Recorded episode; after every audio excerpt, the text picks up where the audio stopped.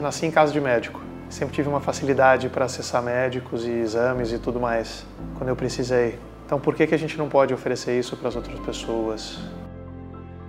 A ideia sempre foi: vamos tentar desenvolver um modelo que ajude as pessoas, que cuide das pessoas, que tire as pessoas da fila, das filas do SUS, que cuide das pessoas que não conseguem pagar plano de saúde, mas que gere um pequeno lucro. E quando esse lucro é reinvestido, a gente consegue escalar essa solução para várias pessoas. Então o nome do jogo é Como manter as pessoas fora do hospital. Você para para pensar, as coisas simples são as melhores da vida, né? Hoje eu tento gastar 50% do meu tempo para crescimento na companhia, 50% do meu tempo para as pessoas. Hoje é possível fazer uma consulta médica aqui dentro por 40 reais.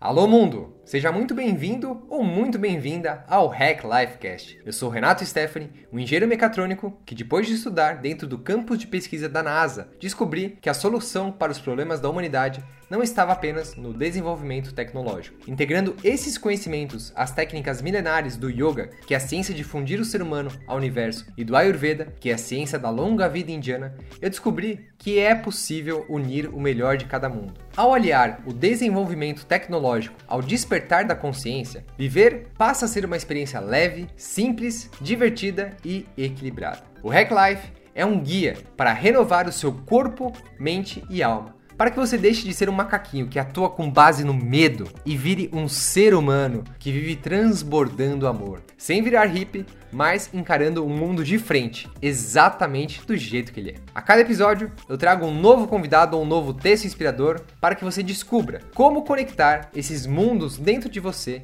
e com isso despertar a sua capacidade máxima criativa.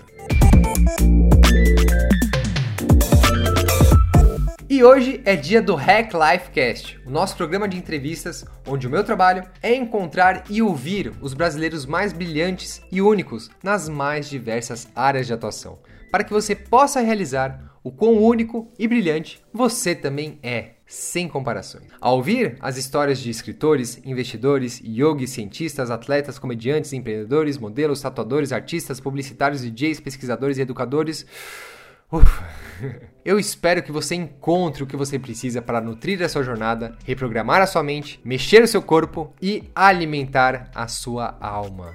Então, vamos viajar?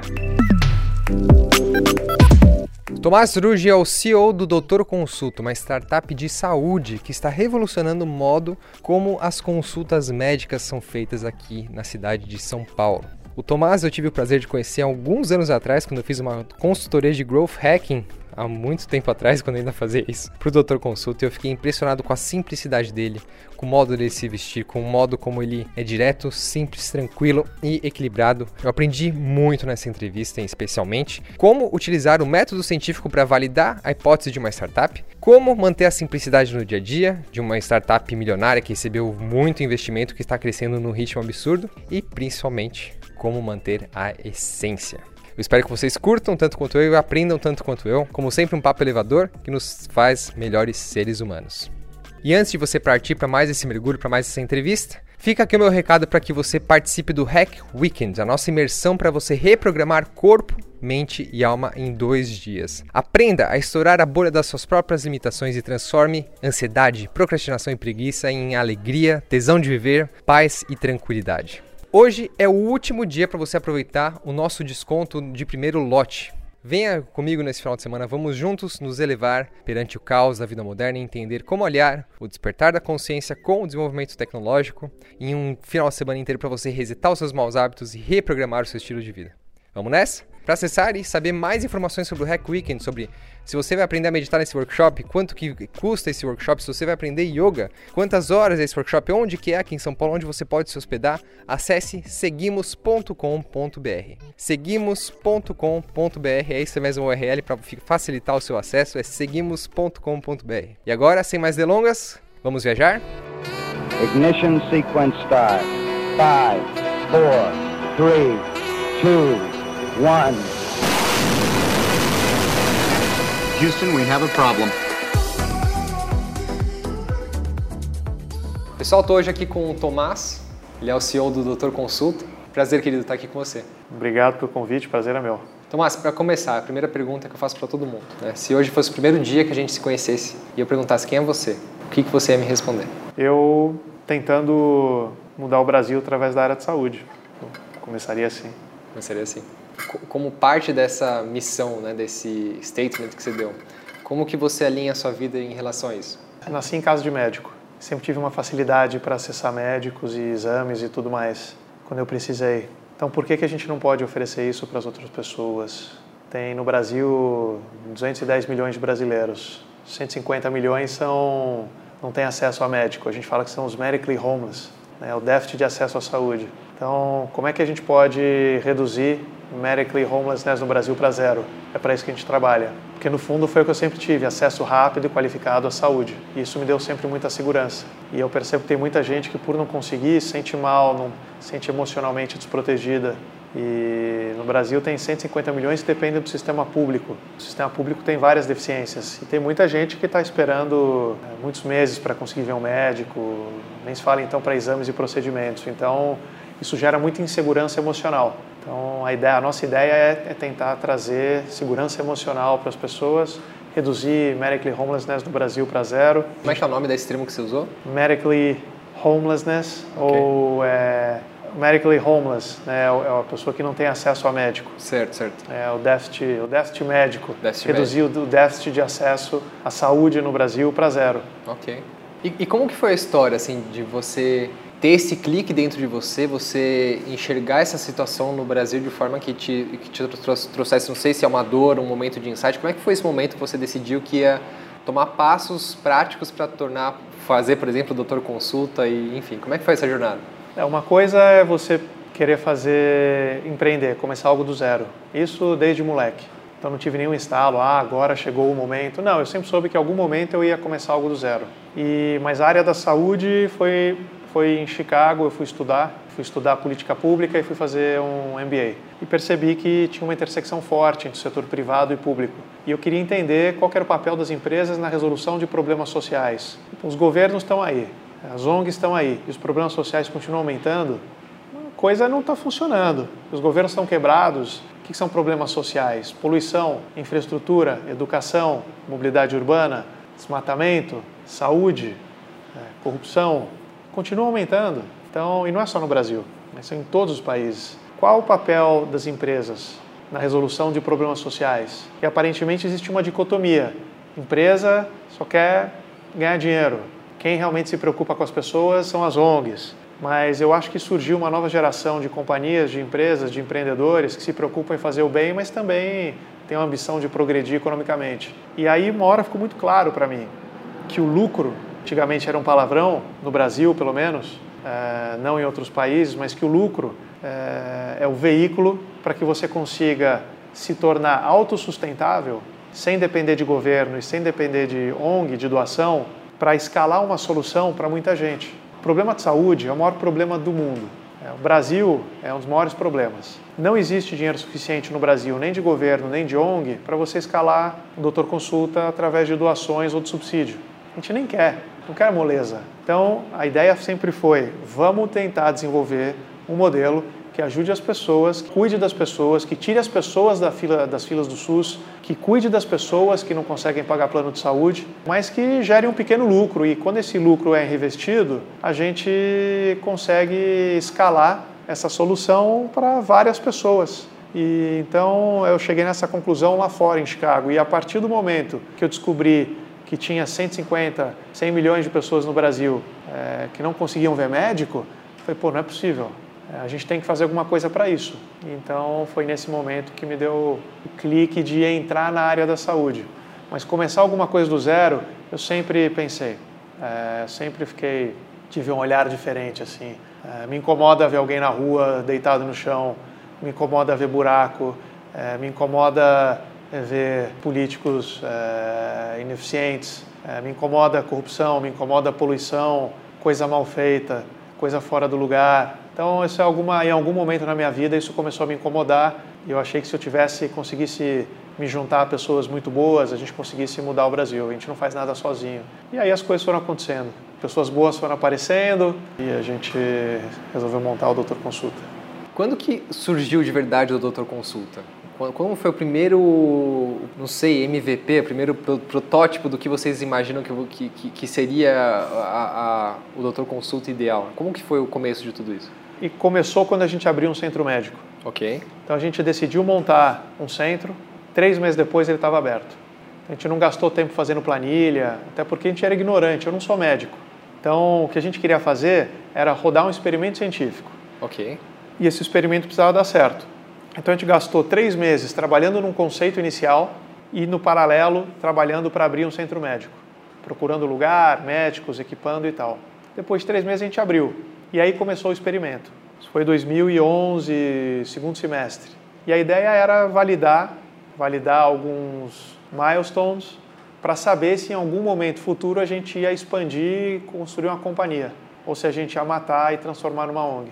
E, e, como que foi esse processo? Tipo, de, de, onde veio o capital? De onde veio as pessoas? Como é, como é, como é que foi é, isso dentro de você se passando? Você falou, vou fazer, e aí? Bom, maior problema do mundo. Pô, bacana tentar solucionar isso. Uhum. É, do Brasil.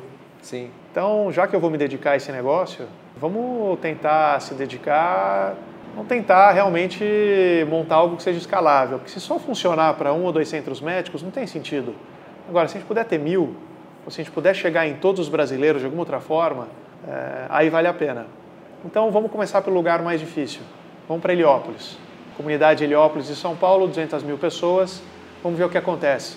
Muito problema de saúde, muita gente desatendida, pouca renda. Então, assim, para a gente realmente escalar uma solução para 80% da população brasileira, a gente teria que ser muito eficiente teria que construir uma experiência muito, muito simples e fácil. Precisaria construir acesso, precisaria entender realmente quais são as dores das pessoas, literalmente. E precisaria entender como atrair e reter os melhores médicos, trazer os melhores equipamentos, redesenhar processo, para que a gente conseguisse resolver problema rapidamente, cobrando pouco. Que afinal de contas, médicos, equipamentos e aluguel de centro médico, etc., custa. Custa muito.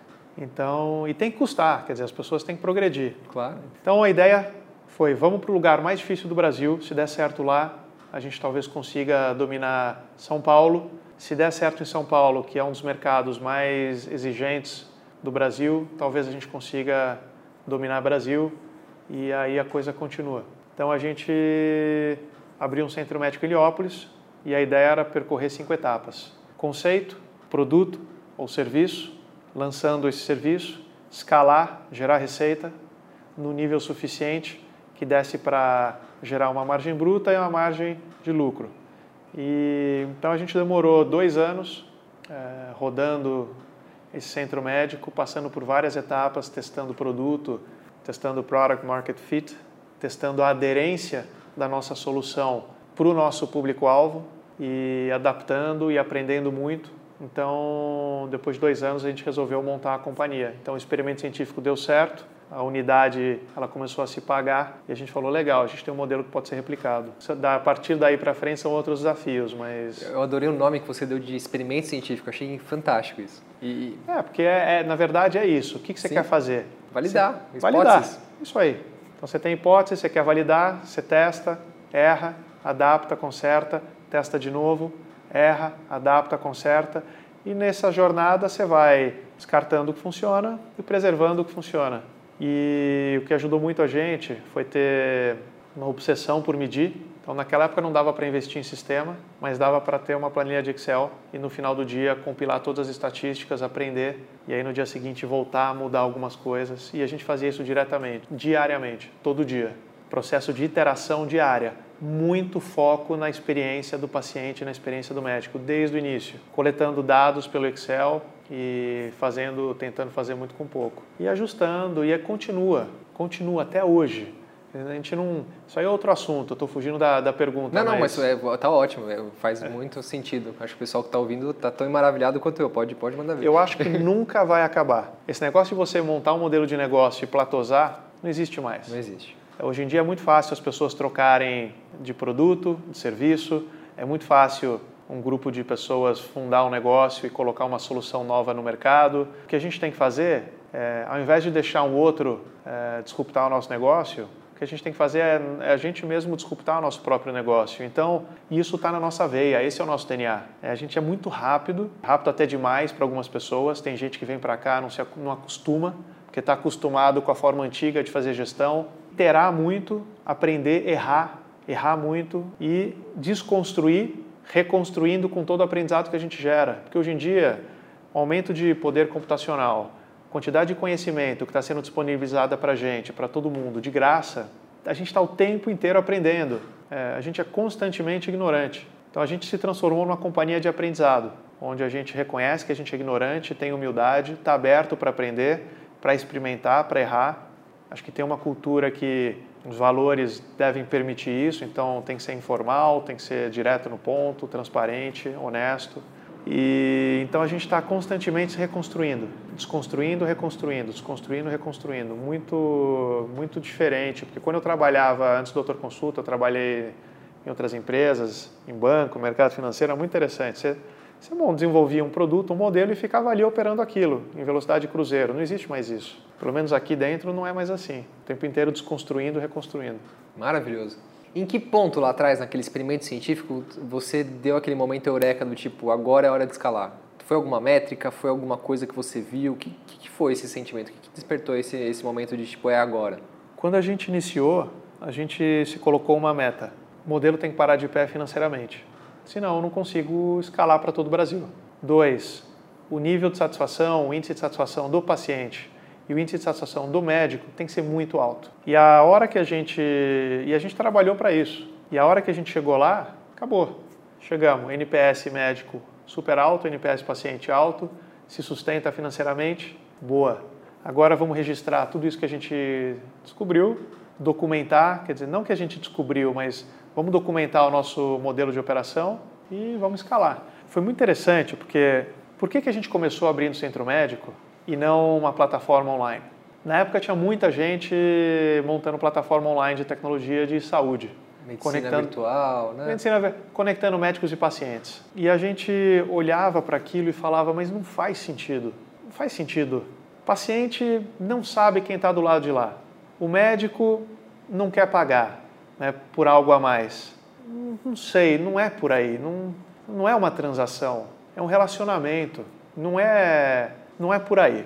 Saúde é muito reativa. Simplesmente montar uma plataforma e conectar médico e paciente, eu não estou trabalhando para resolver o problema da saúde. O problema da saúde é muito simples: não tem acesso, tem muita gente sem acesso e é muito caro. Então, é, simplesmente construir uma plataforma não ajuda. É caro porque é um modelo reativo. Você só vai no médico quando você se sente mal. E quando você precisa, você vai para o hospital, no pronto-socorro, porque você sabe que você vai ser atendido. O problema é que uma consulta no pronto-socorro custa 10 ou 15, 20 vezes mais caro do que ela poderia custar fora do pronto-socorro. O problema é que você não tem opção. Se não, estrutura, né? Antes do doutor consulta, você não tinha opção. Você vai para pronto-socorro e paga. Ou você paga do bolso ou o teu plano de saúde paga, mas no ano seguinte ele te dá uma baita correção. Então, é, para que você saia desse modelo, para que a gente consiga baixar custo de saúde, a gente precisa começar a se antecipar ao que vai acontecer com as pessoas. Para mim poder se antecipar, eu preciso medir ou prever o que vai acontecer com elas no futuro para poder hoje fazer prevenção. Agir hoje para neutralizar um risco futuro. Para mim poder fazer isso, eu preciso de dados, dado clínico. Sem dado clínico, eu não consigo olhar para você e falar, poxa, você vai ficar diabético daqui a 5 anos, ou, ou não, seu risco de ter um evento cardiovascular é só de 1% nos próximos 10 anos. Eu preciso dessa informação para saber o que eu vou ter que trabalhar para prevenir. E o sistema de saúde inteiro no Brasil hoje, no mundo, ele está estruturado em cima da, do modelo reativo, não preventivo, porque não existe dado. Os dados estão dispersos. Uh, então, o que, que a gente percebeu? A gente falou, bom, será que a gente é louco? Temos que montar centro médico. Ou a gente monta centro médico, ou a gente pede para os hospitais e para os planos de saúde abrirem os dados para nós e a gente conecta tudo. Porque se eu tiver dado, eu consigo trabalhar modelo preditivo e, e, tirar todo mundo do modelo reativo. Mas ninguém queria compartilhar dado com a gente. Então a gente falou, ok, então a gente vai ter que construir um sistema, um ecossistema de saúde do zero. Do zero. Por onde a gente começa? Atenção primária. Porque é na atenção primária que você consegue trabalhar a prevenção. E 80% dos custos de saúde são gerados na alta complexidade. E são 20% dos brasileiros, que é quem tem condição crônica ou quem está hospitalizado. Então o nome do jogo é como manter as pessoas fora do hospital. Para manter as pessoas fora do hospital, eu preciso dar acesso à saúde primária e secundária. Então, já que ninguém quer compartilhar dado, a gente tem que ser autossuficiente, na mesma pegada do lucro, né? você tem que ser autossuficiente financeiramente, eu tenho que ser autossuficiente, perspectiva médica, para poder levar uma solução para as pessoas. Então, eu preciso montar um centro médico, conectar médicos e pacientes nesse centro médico, oferecer a melhor experiência do mundo e conectar, armazenar aquele dado. E a hora que eu tiver bastante dado, eu já começo a conseguir é, rodar modelo preditivo. E aí eu consigo, a partir daí, começar a falar para todo mundo qual o seu grau de risco de saúde. Ou se você vai ficar doente, se tem alguma predisposição ou não. E aí eu consigo começar a pensar em novas, novas formas para te atender. Então, o que na época parecia completamente uma, uma maluquice ou contraintuitivo foi o que fez sentido totalmente não sexy montar uma clínica médica enquanto estava todo mundo montando app e plataforma de conexão de médicos e pacientes. E aí aos poucos a gente começou a desenvolver, ter um fluxo proprietário de pacientes e aí a gente começou a desenvolver dentro de casa produtos de tecnologia e software que faziam sentido. Então, agendamento, site de agendamento, antes não existia, você tinha que ligar para alguém, procurar um número de telefone numa caderneta. A gente falou, vamos colocar tudo isso online pessoa entra, vê onde tem centro médico e já pode agendar. E a partir daí a gente fez muita coisa, enfim. São quase 10 anos já, né? São, de companhia mesmo, são 6 anos. 6 anos, é, muita coisa. 6 anos. Uma jornada. Ah, é. E não acaba, né? A gente só executou 1% do, do que tem para ser feito. E, e, e, quando você fala assim que só executou 1%, né? Lá atrás, quando você fez esse primeiro experimento científico, você já tinha essa ambição, essa visão clara de criar esse ecossistema de saúde ou isso apareceu naturalmente depois? Como é que foi isso? Ah, a gente, a única certeza que a gente tinha é que para quando eu fui para Chicago, a gente trabalhava muito modelo econométrico. Eu adorava trabalhar, rodar regressões e tal. E aqui em São Paulo eu, eu cheguei a estudar matemática, mas eu larguei então, isso sempre me atraiu. E a visão, por, por coincidência, é uma das formas pela qual eu enxergo o mundo. E sempre ficou muito claro para mim e para as outras pessoas que, que me ajudaram que se a gente não conseguisse prever o que vai acontecer no futuro, trabalhar algum modelo econométrico para a área da saúde, para entender se as pessoas vão ficar doentes ou não, não tem como sair do sistema atual. Sistema né? reativo. Né? No sistema reativo por sorte, foi muita sorte a gente ter essa visão. Então foi por isso que a gente começou assim. Muito bom, ótimo. E assim, eu falei até com você um pouco antes da gente começar a entrevista, que eu vim aqui no Doutor, no Doutor Consulta na outra sede, há uns quatro anos atrás, fiz uma consultoria para vocês na época. E o que me chamou muita atenção foi a sua figura. Do tipo, a gente estava numa reunião de marketing, o time todo e você lá no cantinho só observando e dando observações muito pontuais e muito assim na essência, nada de ficar deslumbrado com número, com patifaria, não, sempre na, na essência da coisa. E me, me chamou muita atenção a sua pessoa, tipo, muito simples, com a camiseta, com tênis, e hoje eu me deparo com a mesma figura depois de quatro anos, de, né, com, com tênis também, camiseta. E a gente tava, eu estava até te perguntando, né, um pouco antes da entrevista, por que disso? Isso é uma coisa sua desde quando? O, que que, do que que dessa coisa que você expressa aqui através da sua história, do seu modo de ser, de ser uma pessoa calma, concentrada, focada? Isso vem de onde? De onde você aprendeu isso? Olha, eu acho que como careca do Vale fala lá, né, o Jeff Bezos, todo dia é o primeiro dia. Sim. É, todo dia é o primeiro dia. E, e realmente a gente vive isso todo dia tem que ser o primeiro dia. Tem que fazer muito com pouco. A gente só executou 1%. É, por isso, né? Acho que eu acredito em você realmente ser transparente, tem que se sentir bem. Você para para pensar, as coisas simples são as melhores da vida, né?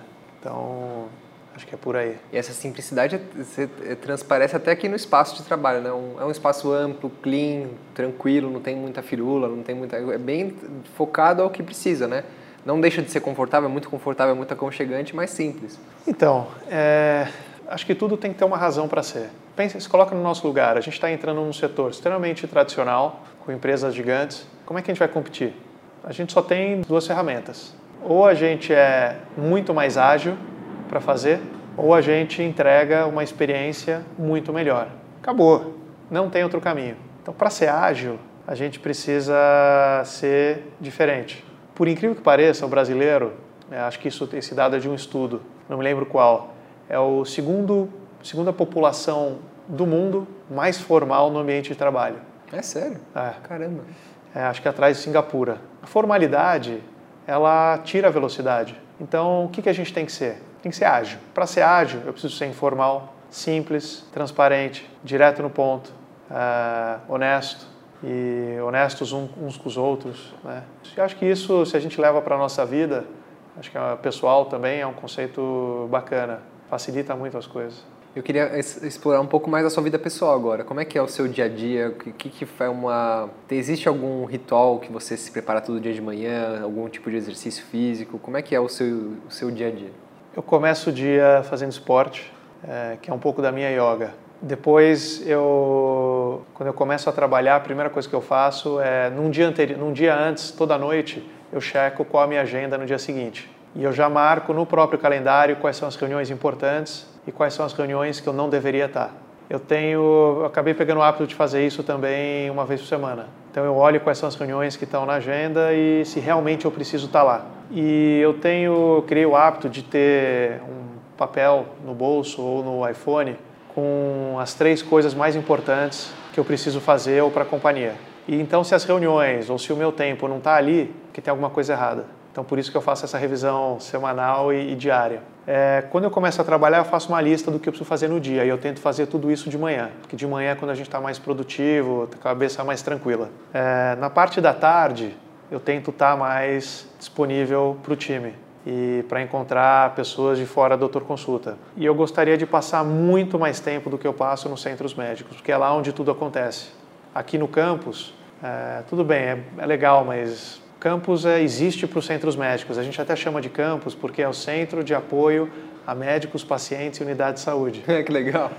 E, então a gente existe para eles, tudo, mas tudo acontece na ponta. Eles são os heróis, né? A gente é back office aqui. E aí, então, eu acho que a gente precisa buscar um equilíbrio. Né? Eu acho que nada nos extremos funciona. Então, precisa precisa haver um equilíbrio trabalho e vida pessoal. Eu acho até que não tem muito como separar essas coisas. Eu sou muito feliz é, e a minha vida pessoal ela é muito mesclada com a minha vida profissional.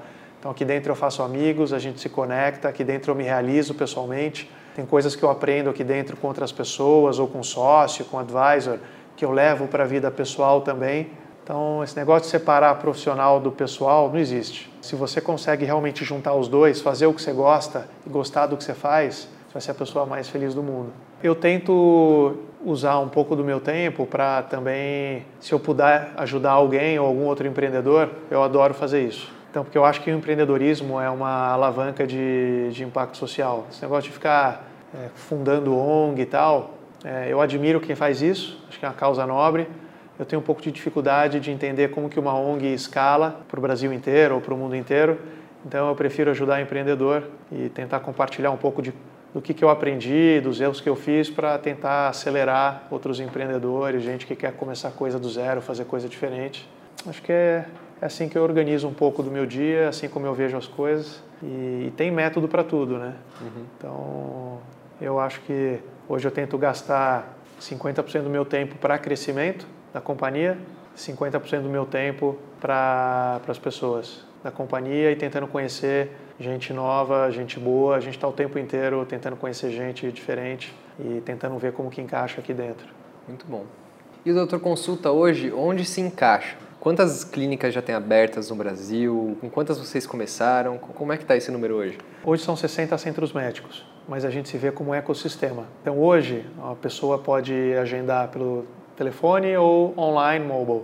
E lá ela vai encontrar só os centros médicos doutor consulta. Mas depois que você vem e faz uma consulta, um exame ou um procedimento, se você precisa fazer uma cirurgia, a gente tem 20 hospitais parceiros que fazem cirurgia também.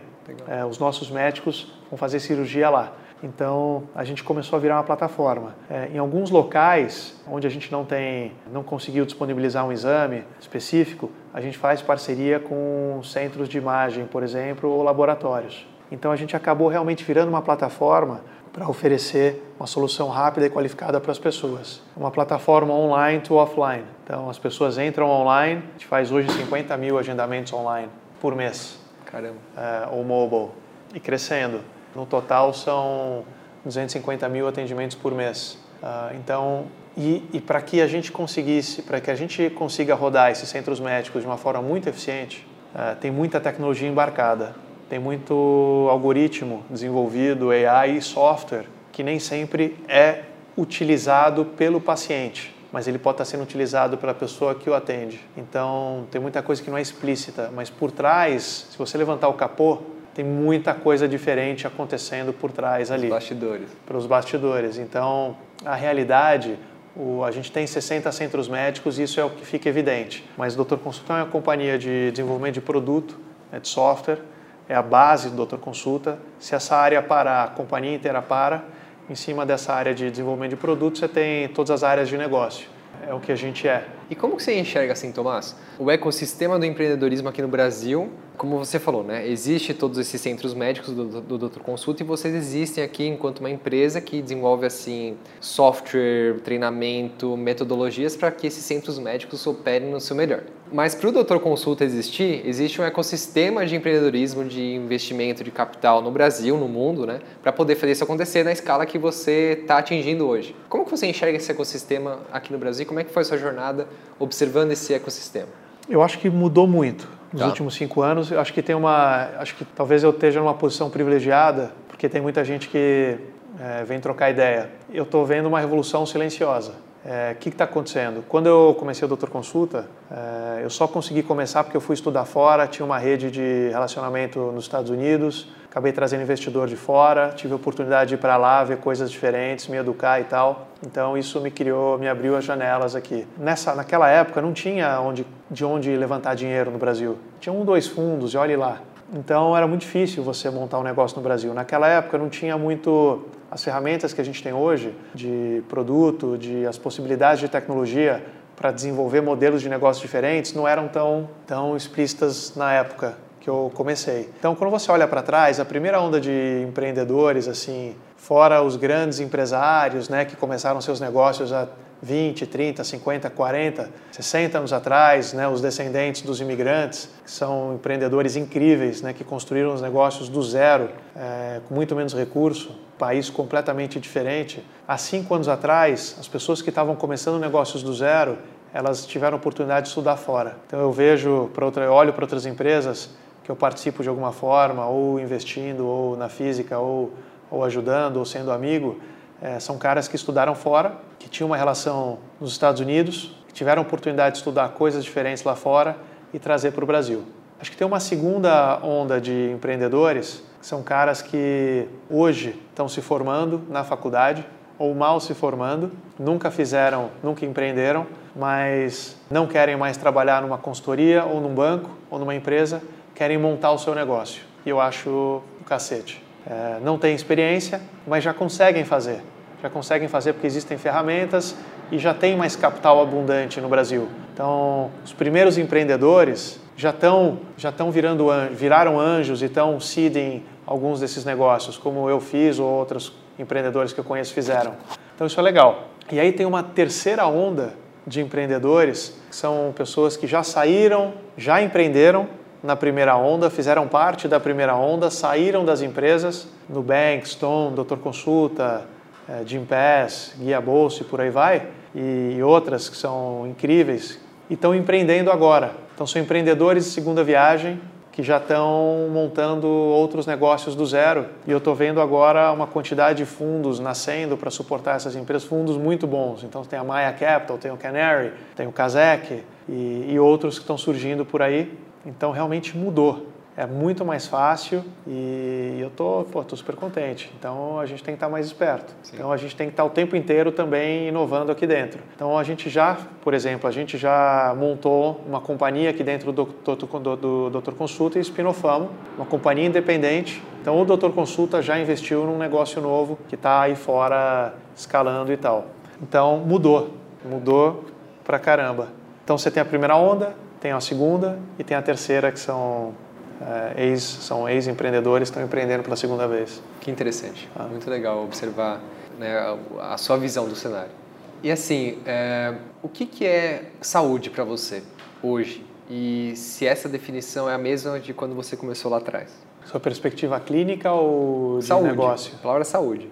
A saúde é viver mais. Ok. E melhor. Ok. Saúde é proteção. Antigamente a gente tinha muito fixo na cabeça que a gente queria atender as pessoas que estavam nas filas do SUS. Mas a gente percebeu que tem muita gente que tem plano de saúde que não consegue ter saúde. A gente começou a ampliar o conceito de saúde. E aí a gente percebeu que saúde é, nem sempre é só resolver um problema médico técnico, mas é você também levar um pouco de tranquilidade emocional, espiritual para a pessoa que está angustiada sem saber o que tem. Então, só o fato de você fazer um diagnóstico em sete dias, enquanto no setor público demoraria três a três meses a um ano, você traz um nível de tranquilidade para a pessoa que a gente dá um diagnóstico em um dia, dois dias. E a pessoa, com aquela informação, ela pode se planejar ela pode agir rápido se ela tiver condições. E se ela não tiver condições, a gente ajuda, a gente tem ferramentas aqui dentro. Ah, a gente está financiando, começando a financiar em 24 vezes, com a ajuda de alguns parceiros. Hoje já é possível fazer uma consulta médica aqui dentro por 40 reais ou ter desconto até 70% de medicação é, se você fizer parte do IALO, pois isso é acesso na veia. Então a gente percebeu que saúde é um conceito muito mais amplo. Tem muita gente que tem plano, mas não tem saúde. Tem muita gente que tem uma, que tem uma resposta técnica, mas não, não recebeu um conforto emocional. Então a gente tem que olhar para o indivíduo de forma holística. A gente percebeu que dar, trazer uma condição facilitada que caiba no bolso das pessoas também é promover acesso. Então tem toda a perspectiva financeira de facilitar o pagamento, importantíssimo. E, e tecnologia, né? Uhum. Acho que o papel dos dados, você realmente conseguir é que a gente não colocou no ar isso ainda, então fica muito difícil. É, as pessoas, pô, me prova, né? Pô, too good to be true.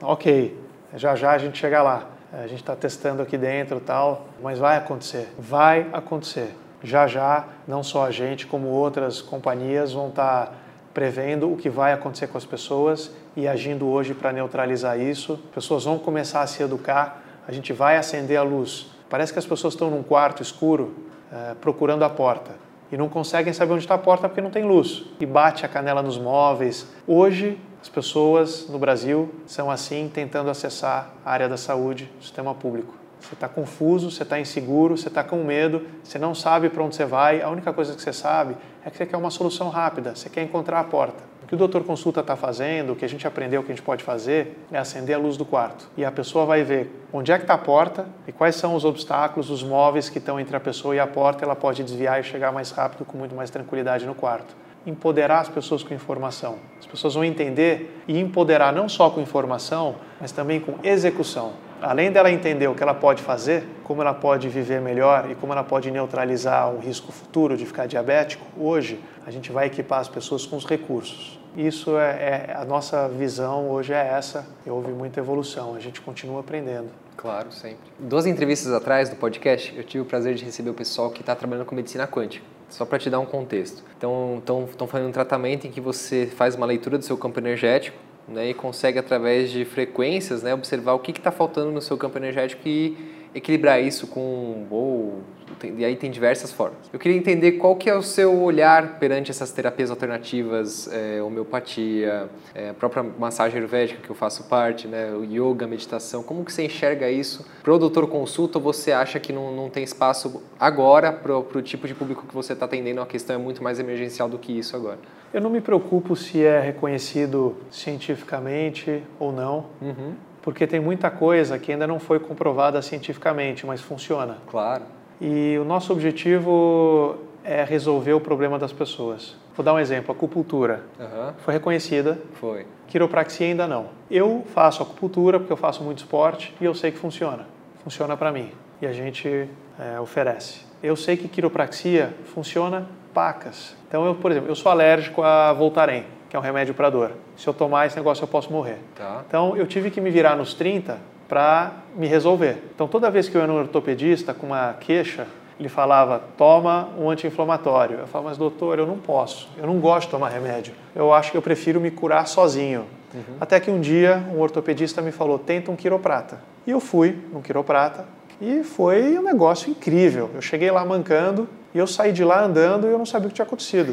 e eu comecei a fazer quiropraxia com uma certa constância e eu comecei a entender muita coisa. E funciona. Então, ao invés de tomar medicação, eu vou no quiroprata. E por quê? Porque ao longo da vida a gente vai batendo o corpo, vai se machucando e vai se adaptando. Quando a gente fica mais velho, é, esses problemas começam a aparecer. Então, o quiroprata ele consegue começar a reverter, te colocar no lugar aos poucos, para que você volte a a ficar, ter a postura correta, enfim. Agora não é reconhecido. A gente oferecia no doutor consulta, mas a gente teve que tirar, porque por conta de legislação e normativas e tal. Uma pena. Quem sofre não é o doutor consulta, são os pacientes, São os pacientes. que antes tinham acesso totalmente muito acessível a quiroprata. Muitas as pessoas adoravam. A gente tinha um método fantástico aqui dentro, mas a gente teve que tirar. Então, assim, eu suporto totalmente. Agora, quem decide são os médicos.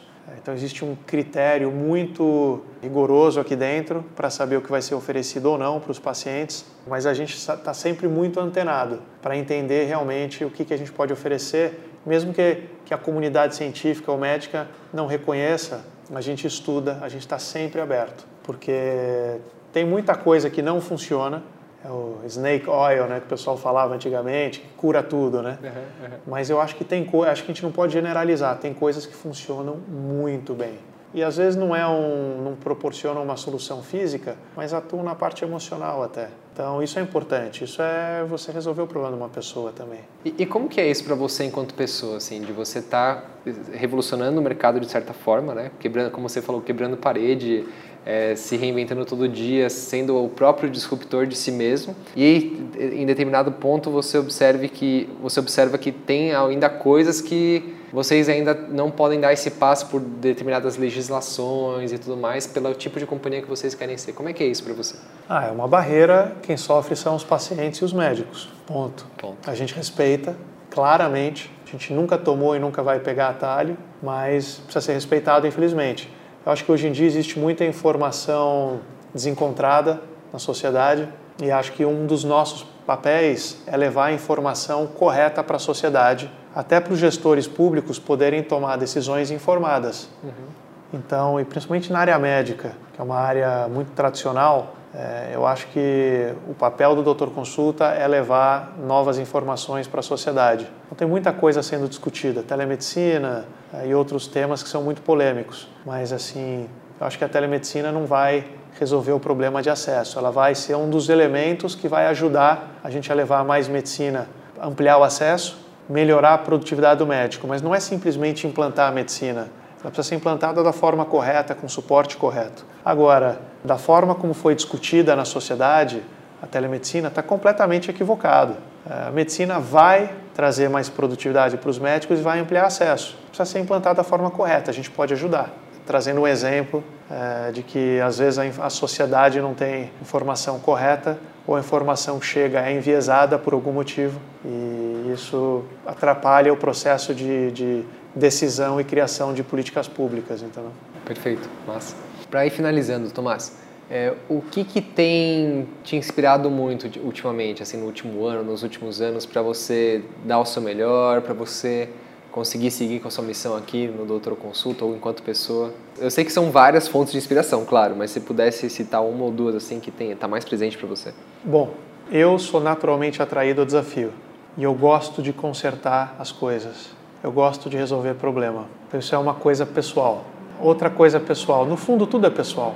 É, a gente está criando algo super inovador, completamente diferente e que as pessoas amam. E a gente está salvando vida. E a gente está trazendo uma nova alternativa. Assim, a gente não é o dono da verdade, é, mas a gente se compromete a fazer o melhor possível. E a gente erra também e aprende. E a gente tem acertado muito mais do que errado. Mas o que realmente me motiva é ajudar as outras pessoas e resolver um problema gigante que outras pessoas não conseguiram resolver. É isso. Muito bom. E você falou antes da gente começar a entrevista que você ouve muito livro, né, Audible, podcast e tudo mais. O que está mais presente para você ultimamente que você está ouvindo, que tá, tem te inspirado de conteúdo? Ou você tem alguma coisa, que, algum conteúdo que você gostaria de compartilhar para quem está ouvindo a gente aqui, depois de tudo que a gente falou? Eu gosto muito dos livros, de escutar. Então, tem um livro que eu li recentemente que é o Blitzscaling, do Reid Hoffman, que fundou um dos fundadores do Twitter. Sim. Excelente. Para entender por que é importante a gente ser ágil e não se preocupar tanto em ser preciso, que o brasileiro foi educado para ser preciso na solução e nem sempre ágil, que as pessoas percam medo de errar e tomem um pouquinho mais de risco. E como que tecnologia permite criação de novos modelos de negócio? Porque no fundo não é a tecnologia que faz a diferença, é o novo modelo de negócio que faz a diferença. Tecnologia, a tecnologia permite isso. Outro livro que eu li, que é um dos melhores livros de liderança que eu li, é o Extreme Ownership, Sim. escrito por dois Navy SEALs. E a gente foi até treinar com eles lá em San Diego. Incrível. Que legal. Todo mundo acha que o exército é command and control. É, no fundo, é completamente o oposto. São quatro princípios de liderança. Tem muito a ver com descentralização, autonomia e empoderar a ponta para tomar decisão. E, se, e compartilhar transparência, compartilhar muita informação para que todo mundo, em todos os níveis, tenha a informação certa, necessária para tomar a decisão de forma independente, sem precisar escalar isso para cima. Incrível livro. E é um dos podcasts que eu ouço, né, do Joko Willink. Joko Willink. Tem muita coisa interessante. Disciplina é igual né? liberdade, ele sempre isso. fala isso. isso. E um, tem um livro que eu li recentemente na área médica que é o, é o Service Fanatics, que é o case da Cleveland Clinic. Achei o livro espetacular. Tem um outro livro que eu li recentemente que um sócio me recomendou, que é o Principles do Ray Dalio. Achei, achei legal, achei bacana. Ray Dalio é investidor, né? Ray Dalio do Bridgewaters, né, o maior hedge fund do mundo. E li também recentemente o do Jack Welch, o Winning. É um livro mais velho, mas eu não tinha lido. Tem um livro que eu quero ler muito, que é o...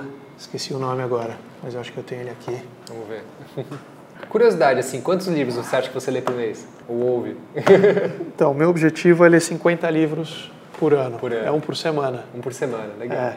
Estou um pouco atrás dessa meta. E qual que é o tempo que você lê esses livros, ouve? Você está fazendo esporte no final do dia? Como é que é isso para você? Quando eu estou fazendo esporte de manhã, no final do dia, quando eu estou sozinho à noite, antes de dormir, eu leio um, tento ler um pouco. Muito bom, incrível. o livro que eu quero ler é o High Growth Handbook. Já li alguns trechos, achei incrível. High Growth Handbook, perfeito, anotado. Meu irmão, muito obrigado. Que prazer obrigado ter aqui com você. você. Obrigado pela presença. Obrigado você. Tamo junto, conte comigo. Valeu.